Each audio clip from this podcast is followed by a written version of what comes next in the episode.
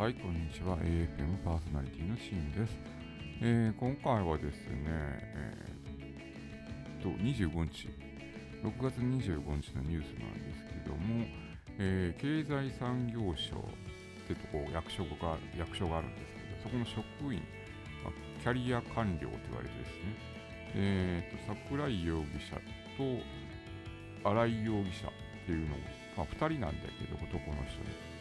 その人たちが、えー家賃給付、えー支給家賃支援給付金の550万円を騙し取ったということで、えー警視庁に逮捕されたということで、まあ、これ役人、キャリア官僚がペーパーカンパニーを作って、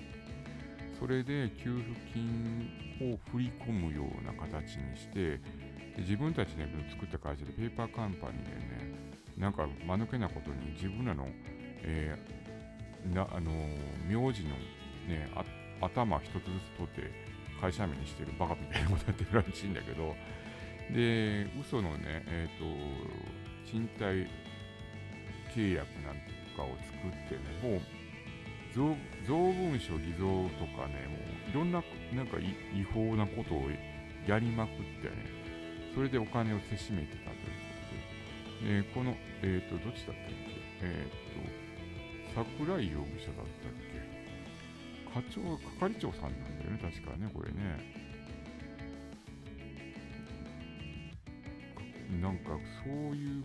ことをね、まあ、係長が桜井ですよね。で、その人がね、どうも高級マンションに住んでて、外車に乗りまくってるっていう。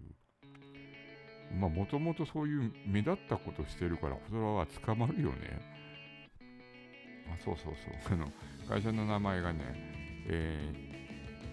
ー、新桜商事って読むのかな？新しい桜商事。だから、桜井さんの桜のところと、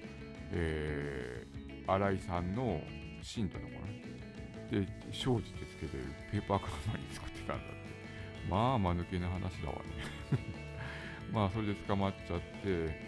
もう根本的にね、その、なんか詐欺師の典型だし、よくそんなこと思いつくよねって、そのキャリア官僚だったら、ほっとけばね、勝手に上に上がってってお金たくさんもらえるような気がするんだけどね。まあ、それでも足らなかったのかな。うん、まあ、一生ね、自分の人生を棒に振っていく結果になったみたいですね。まあ、なんか、こういうニュースのね、写真見るとね、本当悪そうに見えるんでね、まあ、こう、そういう人なのかなとね、本当に思っちゃうんでね、まあ困った話ですよね。ということで、今回の話はですね、経済産業省のキャリア2人がですね、えー、と給付金を550万騙し取ったというお話でした。まあ、真面目にやってる人がバカバカしいよね。ということで、AF のパーソナリティのシーンでした。ではまた。